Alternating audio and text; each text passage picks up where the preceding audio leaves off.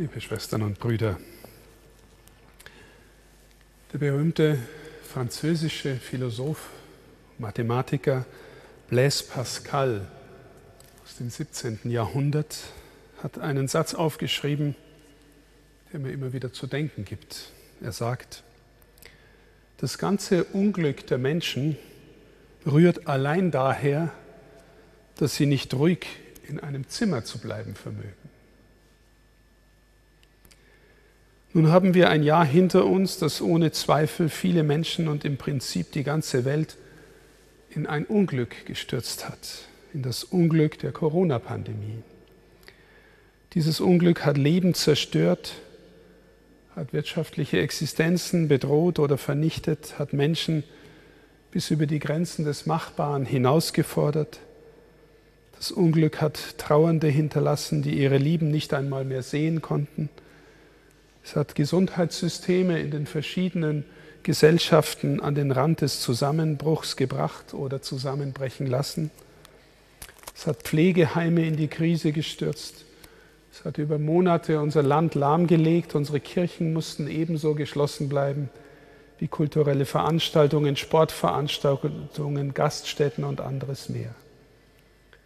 Ein Unglück für viele und all dieses Unglück nur deswegen, um auf Pascal zurückzukommen, weil wir nicht ruhig in einem Zimmer sitzen können? Das, liebe Schwestern und Brüder, wäre sicherlich zu einfach, zu schnell geschlossen. Aber ich erinnere mich auch wieder an einen Satz, den Papst Franziskus Ende März in der Hochphase des ersten Lockdown auf dem leeren Petersplatz über die Medien in die ganze Welt hinein gepredigt hat. Er sagte es als Gebet in Richtung Gott. Ich zitiere, in unserer Welt sind wir mit voller Geschwindigkeit weitergerast und hatten dabei das Gefühl, stark zu sein und alles zu vermögen. In unserer Gewinnsucht haben wir uns ganz von den materiellen Dingen in Anspruch nehmen lassen und von der Eile betäuben lassen. Wir haben vor deinen Mahnrufen, Gott, nicht angehalten. Wir haben uns von Kriegen und weltweiter Ungerechtigkeit nicht aufrütteln lassen. Wir haben nicht auf den Schrei der Armen und nicht auf den Schrei unseres schwerkranken Planeten gehört. Wir haben unerschrocken weitergemacht, in der Meinung, dass wir in einer kranken Welt immer gesund bleiben werden. In diesen Sätzen liegt in wenigen Strichen gezeichnet eine dramatische Weltsituation dar, und mit ihr ein Blick auf die Menschheit im Allgemeinen. Franziskus skizziert eine Welt, in der wir Menschen getrieben sind von dem Wunsch, alles Mögliche zu besitzen für uns und zu vermehren und in der wir gleichzeitig dazu neigen, gleichgültig und abgestumpft zu werden gegenüber den Krisen der Welt und vieler ihrer Menschen. Fehlt uns also als Menschheit insgesamt Sensibilität, die Fähigkeit, Not wahrzunehmen und solidarisch zu leben. Von dieser knappen Analyse des Papstes, das spüren Sie vielleicht, ist nun der Satz von Pascal doch nicht so weit weg. Das ganze Unglück der Menschen rührt allein daher, dass sie nicht ruhig in einem Zimmer zu bleiben vermögen. Warum fällt uns das schwer, ruhig in einem Zimmer zu bleiben? Weil wir als Menschen grundsätzlich Wesen sind mit Wünschen, mit Wollen, mit Antrieben, mit Zielen. Wir brauchen einen Sinn für unser Leben. Und wenn es nur die Antwort auf die Frage ist, welchen Sinn hat es eigentlich, dass ich am Morgen aufstehe, mein Bett mache, unter die Dusche gehe und mich fertig mache? Für was? Ich brauche einen Sinn, sonst bleibe ich eher träge liegen. Also zum Beispiel, um zu arbeiten, um Geld zu verdienen, um mich um meine Familie zu kümmern, um einer Tätigkeit nachzugehen, die mir Spaß macht, um mich fit zu halten, um anderen Menschen zu helfen und so weiter. Wir Menschen brauchen Sinn und wollen glücklich sein. Thomas von Aquin, der große Theologe des Mittelalters, hat einmal gesagt, dass der Mensch gar nicht anders kann, als glücklich sein zu wollen. Alles, was wir tun, hat im Grunde immer im engen oder im weiteren Sinn damit zu tun, dass wir hoffen, glücklich zu sein oder zu werden. Und weil wir nicht anders können, ist der Wunsch, glücklich zu sein, zunächst würdig und recht. Er gehört zu uns. Unser Problem ist freilich sehr oft, wir hoffen, den Sinn und das Glück von außen zu bekommen, indem wir bestätigt werden, indem wir uns reicher machen, indem wir uns Dinge leisten und gönnen können, indem wir uns ins Vergnügen stürzen, indem wir beruflich die nächste Karriereleiter hochsteigen. Durchschnittlich tun wir Menschen ziemlich viel, um unser Ich, unser eigenes Ego anwachsen und bestätigen zu lassen. Und dann hoffen wir, können wir uns irgendwann mal selbst anschauen und haben dabei auch die Maßstäbe der Gesellschaft im Blick. Und wir hoffen dann sagen zu können, schau wie toll, jetzt endlich ist alles da. Geld, Sicherheit, berufliche Position, Haus, Auto, Swimmingpool, Familie mit Kindern und Hund. Und wir hoffen dann sagen zu können, das habe ich gut gemacht. Ich habe es mir verdient. Als Christen spüren Sie, liebe Schwestern und Brüder, spüren vielleicht wir alle, dass tatsächlich nicht wenige Menschen so unterwegs sind. Und natürlich kenne ich die Versuchung auch in mir selbst, zum Beispiel in der Form, wenn ich das und jenes alles gemacht und erreicht habe, dann bin ich ein guter Bischof. Und dann endlich findet mich der liebe Gott auch gut. Aber insgeheim sage ich damit auch, er muss mich ja dann gut finden, weil ich es so gut gemacht habe. Und genauso eine Haltung, liebe Schwestern und Brüder, macht dann eher rastlos, umtriebig, angetrieben mit dem Wunsch, immer neu trotzdem dieses Ego anzureichern, das letztlich auch wieder nur unter dem Schein des Guten daherkommt. Der Schein lautet, ich tue ja alles für die Kirche, nichts für mich. Das sieht doch hoffentlich jeder und meine insgeheim, hoffentlich sieht doch jeder zuerst mich. Und eben damit komme ich letztlich an kein Ende, liebe Schwestern und Brüder, weil die tiefere Erfahrung hinter diesem Schein ist, eigentlich genügt es nie. Eigentlich genügst du nie. Und dasselbe gilt für viele andere Menschen. Zum Beispiel der Karrieremensch, der am Ende vielleicht sogar alles hat, was er am Anfang seines umtriebigen Lebensweges wollte. Aber wenn er endlich alles hat, was er mit seinem Umtrieb und Antrieb erreichen wollte, ist dann nicht erst recht die Erfahrung da, es genügt doch noch nicht. Ich genüge noch nicht. Ich brauche noch mehr von allem. Und steckt dahinter letztlich nicht auch die Erfahrung, ich genüge letztlich mir selbst nicht. Ich kann mich selbst nicht allzu gut aushalten. Ich kann nicht einfach nur mit mir ruhig in einem Zimmer sein, wie Pascal sagt, weil ich sonst den Sinn verliere, der mich antreibt, den Wunsch nach mehr. Wenn ich ehrlich bin, ich halte mich vielleicht selbst gar nicht aus. Ich halte es mit mir selber nicht aus. Das ist in der Tiefe ein Zustand von vielen heutigen Menschen, meine ich, und vermutlich eine Versuchung in vielen von uns allen. Ist es dabei damit aber nicht oft ein Mangel an einem ehrlichen, tiefen Ja zu sich selbst? Ein Mangel an Bewusstsein, sich selber annehmen und bejahen zu können? Ein Mangel an dem Vertrauen, dass es doch zunächst einmal genügt und gut ist, dass ich da bin?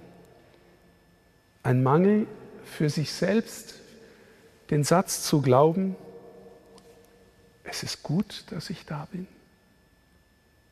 Ist es nicht dieser Mangel, der uns unfähig macht, einfach bei uns zu bleiben, in Ruhe einfach da zu sein und gegenwärtig zu sein?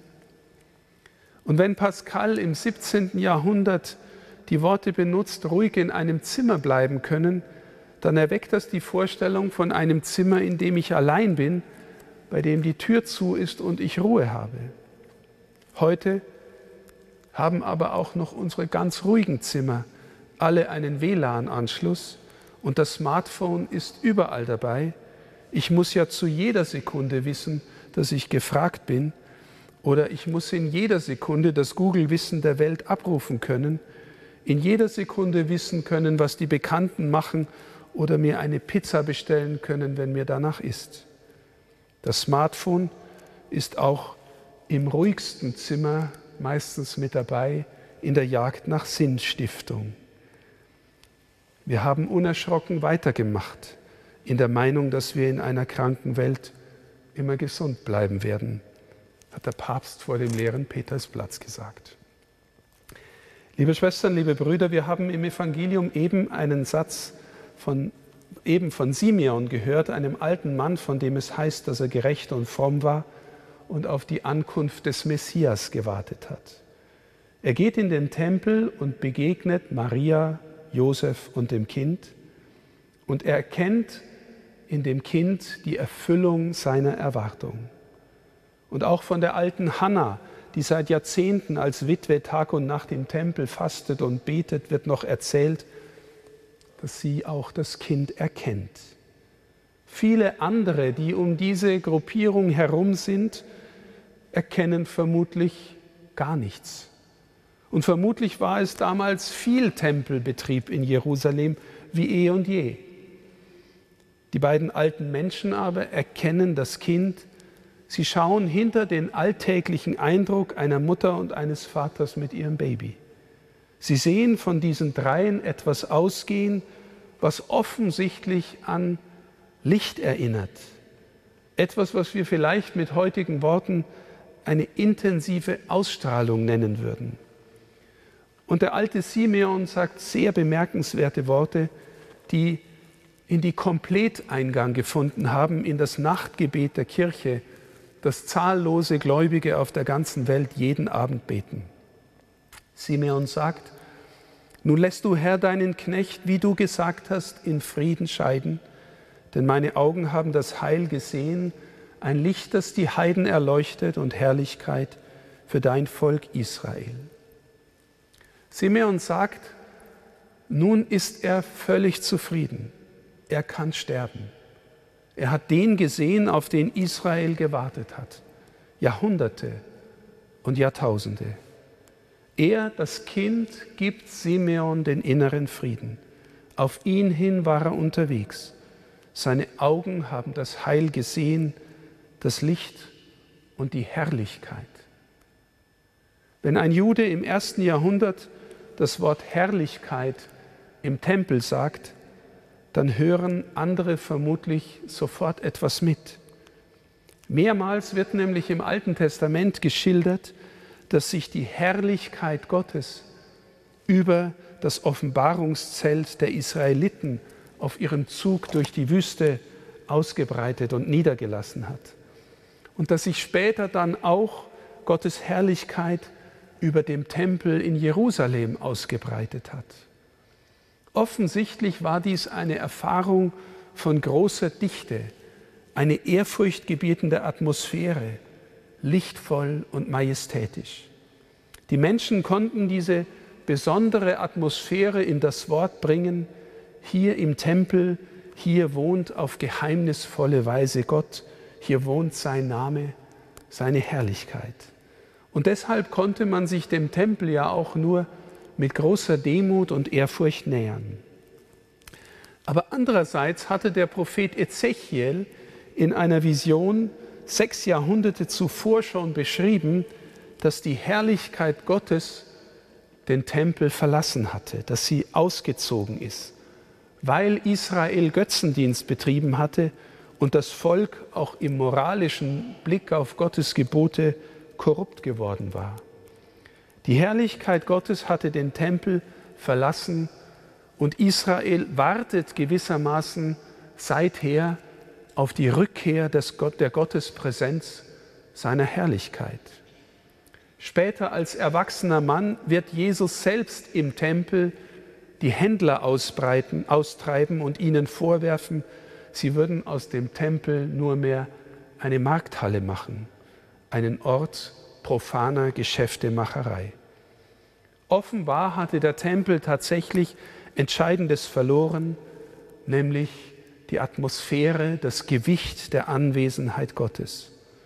Und in diesem Kontext bekommt der Hinweis des alten Simeon unglaubliche Bedeutung. Er preist das Kind Jesus als das Licht, das die Heiden erleuchtet und die Herrlichkeit für dein Volk Israel. Kann es tatsächlich sein, dass alles, woraufhin Israel gelebt hat, worauf es gewartet hat, was für Israel Glück und Sinn sein sollte, kann es sein, dass es sich in diesem Kind Jesus erfüllt? Kann es sein, dass mit diesem Kind Gottes Herrlichkeit in den Tempel zurückgekehrt ist? Wir Christen sind in den allermeisten Fällen keine Juden gewesen. Wir sind aus jüdischer Sicht getaufte Heiden. Für uns ist Jesus also, Jesus also nach den Worten Simeons das Licht, das die Heiden erleuchtet. Was meint Erleuchtung? Nun, der alte Simeon kann in Frieden scheiden, er kann sterben. Auf diesen Moment hin hat er gewartet, gelebt, jetzt ist er da. Meine Augen haben das Heil gesehen. Liebe Schwestern und Brüder, Simeon erzählt damit von einer Erfahrung, die zahllose Christen durch die Jahrhunderte machen durften. Dass die rastlose Suche des Menschen nach mehr Sinn, mehr Glück, mehr Frieden, mehr Sicherheit, mehr Genuss, mehr Liebe, dass diese rastlose Suche hier ein Ankommen findet, dass sie hier eine Beruhigung, einen inneren Frieden geschenkt bekommt und in die Gelassenheit führt. Ein Ankommen, das gleichzeitig befähigt zum Zeugnis der Liebe und der Wahrheit für andere. Und diese Liebe, Jesus sagt jedem von uns in diesen Weihnachtstagen ungefähr das Folgende. Ich bin gekommen, damit du bei dir Frieden findest, weil du ihn bei mir findest. Ich bin gekommen und Mensch geworden wie du, damit du verstehst, wie sehr ich dich liebe. Ich bin gekommen und habe keinen menschlichen Abgrund, keine Sünde, keinen Schmutz, kein Leid und auch nicht den Tod gescheut. In all das bin ich hineingestiegen, damit du durch mich aus all dem wieder heraussteigen kannst. Ich bin dir nahe gekommen, weil ich deine innere Finsternis kenne, deine Schuld, dein Getriebensein, deine Gottvergessenheit, deinen Mangel an Selbstbejahung. Und weil ich durch meine Nähe zu dir deine Rückkehr zu mir bewirken will. Ich bin gekommen, um dich nicht nur auszuhalten, sondern zu lieben damit du lernst, dich auch selber auszuhalten und ruhig in deinem Zimmer zu bleiben. Bei mir, sagt Jesus, bist du daheim, denn ich bin der Tempel selbst, der Ort aller Sehnsucht Israels und Ort der Gegenwart Gottes. Und es ist möglich, dass dein Herz durch mich selbst zum Tempel wird und du aufhören darfst, ein getriebener Mensch zu sein. Liebe Schwestern und Brüder, unser Papst Franziskus ist ein unaufhörlicher Mahner für eine Welt, die sich durch die Corona-Krise am Ende sogar erneuern kann.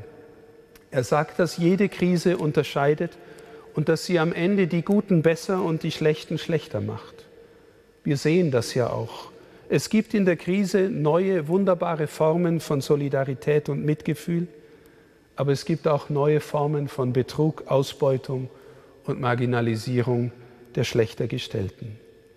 Papst Franziskus plädiert dafür, die Chance für eine bessere Welt zu ergreifen, für ein Wirtschaften, das zuerst den Menschen im Blick behält, und nicht den Profit, für ein Wirtschaften, das nicht ausgrenzt, sondern einbezieht, für eine Sensibilität gegenüber der Schöpfung, die bewahrt und nicht fortwährend ausbeutet und vergewaltigt wird, für ein gesellschaftliches Leben, das allen Menschen, vor allem den Armen, Teilhabe gewährt und mehr.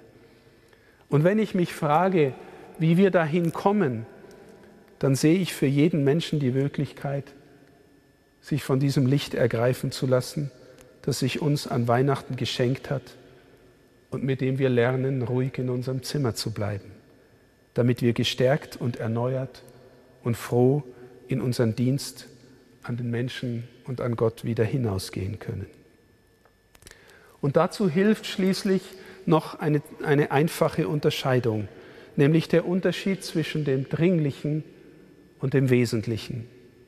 Das Dringliche ist das, liebe Schwestern und Brüder, was sich in unserem alltäglichen Betrieb aufdrängt, als das, was gleich erledigt werden will oder das, was sich den Anschein gibt, wichtig zu sein, weshalb ich mich gern auch permanent davon ablenken lasse, weil es so wichtig ist. Oder mein Antrieb, der meint, die eigene Wichtigkeit dadurch zu bestätigen, dass dauernd Menschen irgendwas von mir wollen.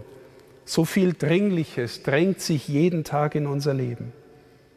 Aber wenn wir ernsthaft fragen, was davon ist eigentlich nicht nur dringlich, sondern wesentlich, was käme dabei heraus? In der, in der, Regel neigen wir ja dazu, dem Dringlichen immer den Vortritt zu lassen und das Wesentliche zu verschieben auf dann, wenn hoffentlich mal Zeit und Muße ist. Daher könnten wir die Frage verschärfen, indem wir uns vorstellen, wir hätten nicht mehr lange zu leben. Was würden wir uns wünschen, getan zu haben, was wäre denn wesentlich gewesen, wenn morgen nicht nur das alte Jahr zu Ende gegangen wäre, sondern auch mein eigenes Leben? Oft sind es die ganz einfachen Dinge. Hätten wir doch mehr Zeit mit unseren Kindern verbracht oder mit anderen Menschen, die mir lieb sind oder sogar mit solchen, mit denen ich noch nicht versöhnt bin. Hätte ich doch mehr Menschen gezeigt, was sie mir wirklich bedeuten. Das wäre wesentlich.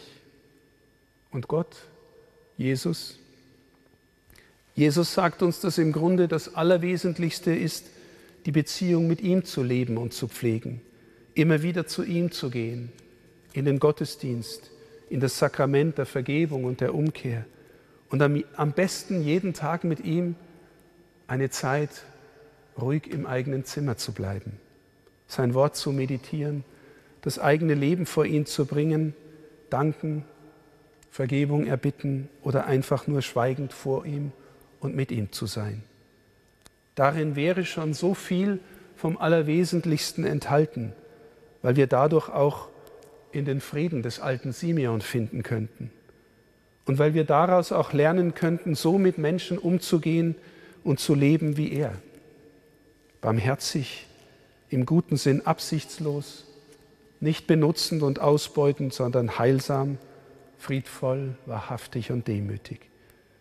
Denn im Grunde ist das, liebe Schwestern und Brüder, unsere eigentliche Berufung, mit Gott und den Menschen in heilen, liebenden, ehrlichen Beziehungen zu leben.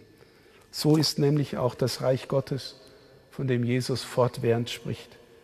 Das Reich, in dem der Gott regiert, der die Wahrheit und die Liebe ist die alle Beziehungen durchdringen.